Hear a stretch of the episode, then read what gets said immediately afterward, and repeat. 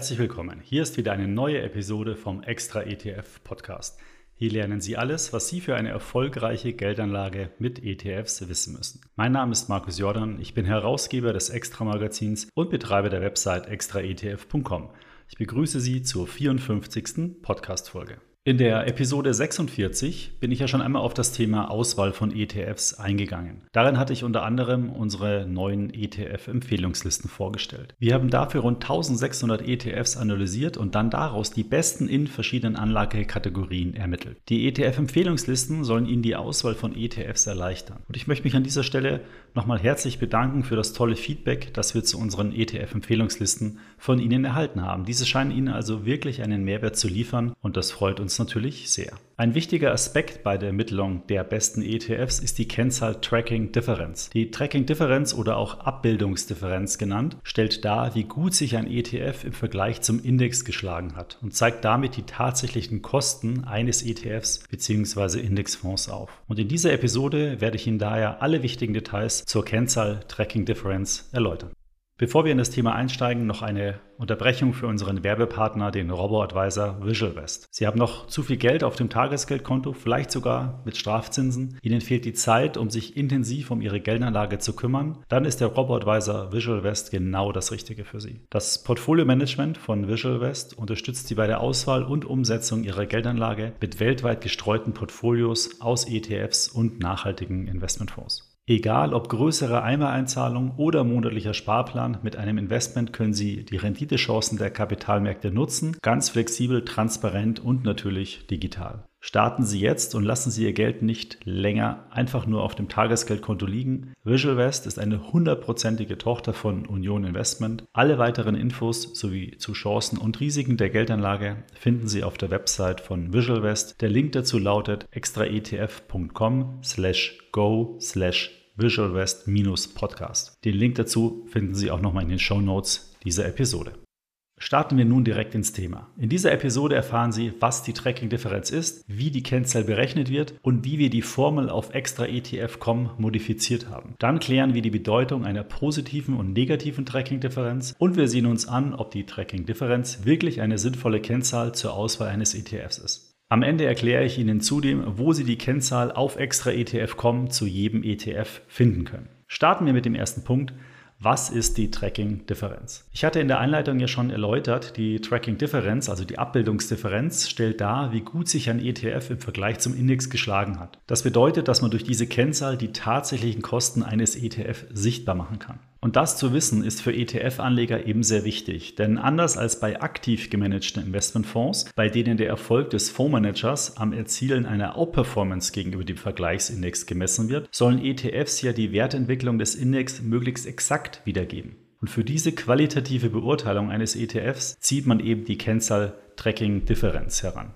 Die offizielle Formel zur Berechnung der Tracking-Differenz geht so. Wertentwicklung eines ETFs minus der Wertentwicklung eines Index. Wenn also ein ETF 5% steigt, der Index im gleichen Zeitraum um 5,2%, dann liegt die Differenz bei minus 0,2%. Der ETF ist also um 0,2% schlechter gelaufen als der ETF. Was bedeutet das dann für einen ETF-Anleger? Naja, die Renditeerwartung eines ETF-Anlegers wird ja im Wesentlichen durch die Indexentwicklung abzüglich der Gesamtkostenquote des ETFs bestimmt. Ein ETF mit 0,5% Kosten muss also quasi um 0,5% weniger Rendite bringen als der dem ETF zugrunde liegende Index. Das Problem ist allerdings, dass nicht alle Kosten oder auch Erträge in die Berechnung der Gesamtkostenquote, der TER, einfließen. Daher ist eben die Tracking-Differenz für den Vergleich wesentlich besser geeignet, denn die Tracking-Differenz beinhaltet alle Kosten und Gebühren eines ETFs und berücksichtigt auch beispielsweise Einnahmen durch Wertpapierleihe. Sie bietet daher ein wesentlich genaueres Bild über die tatsächlichen Kosten eines ETFs, als beispielsweise die Gesamtkostenquote TR.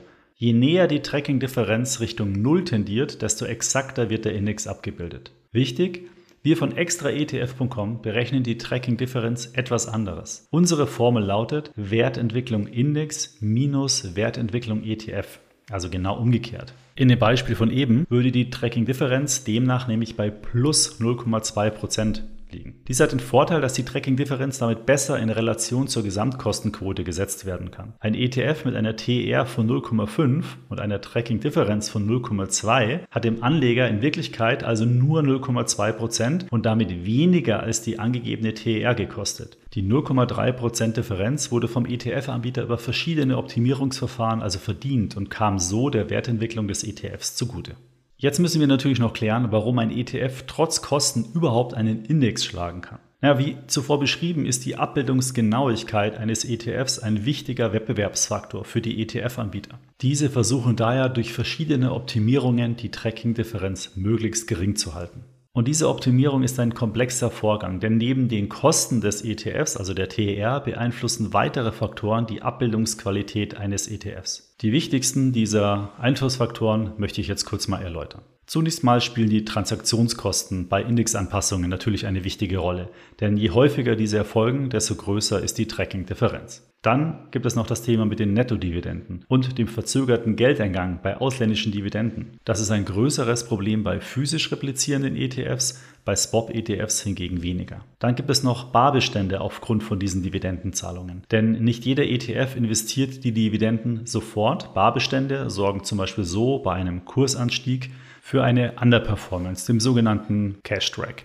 Dann gibt es noch Optimierungsmöglichkeiten bei der Steuer, denn Net Return Indizes ziehen bei der Dividende den maximalen Quellensteuersatz ab. ETFs zahlen in der Praxis aber häufig weniger Steuern und das führt dann eben zu einer Outperformance gegenüber dem Index. Dann gibt es noch die optimierte Replikation, also wenn nicht alle Werte im Index gekauft werden, sondern nur eine Auswahl. Und das sorgt dann natürlich auch für leichte Abbildungsungenauigkeiten. Dann gibt es noch Erträge aus Wertpapierleihe. Diese sorgen für zusätzliche Einnahmen und damit für eine Outperformance gegenüber dem Index. Dann gibt es zum Beispiel noch das Thema Swap-Gebühren, also Gebühren, die der Swap kostet und die sorgen dann natürlich auch wiederum für eine Abweichung vom Index. Alles in allem zählt hier handwerkliche Qualität. Nicht jeder Anbieter kann den Index gleich gut abbilden, aus ganz unterschiedlichen Gründen. Je besser der ETF-Anbieter das kann, desto mehr Assets wieder einsammeln, desto mehr Anleger wieder von seinem Produkt überzeugen können und das sorgt dann wiederum für eine bessere Abbildungsgenauigkeit.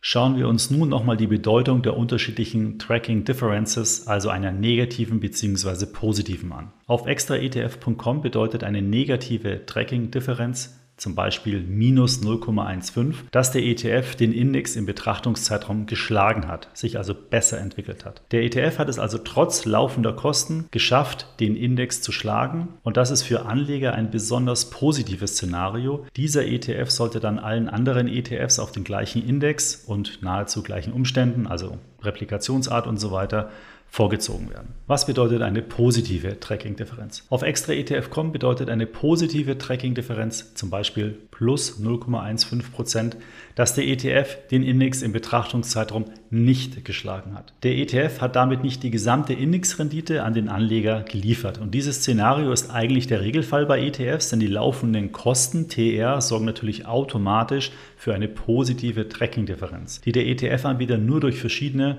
die habe ich ja vorhin schon genannt, Optimierungstechniken zurückverdienen kann. Aber wie schon erwähnt, ein ETF mit einer TER von 0,5% und einer Tracking-Differenz von 0,15% war für den Anleger dennoch ein sehr, sehr gutes Geschäft, denn die tatsächlichen Kosten des ETFs lagen um 0,35% niedriger, als er ursprünglich aufgrund der TER erwartet hätte. Die große Frage lautet nun, ist die ETF-Auswahl auf Basis der Tracking-Differenz wirklich sinnvoll?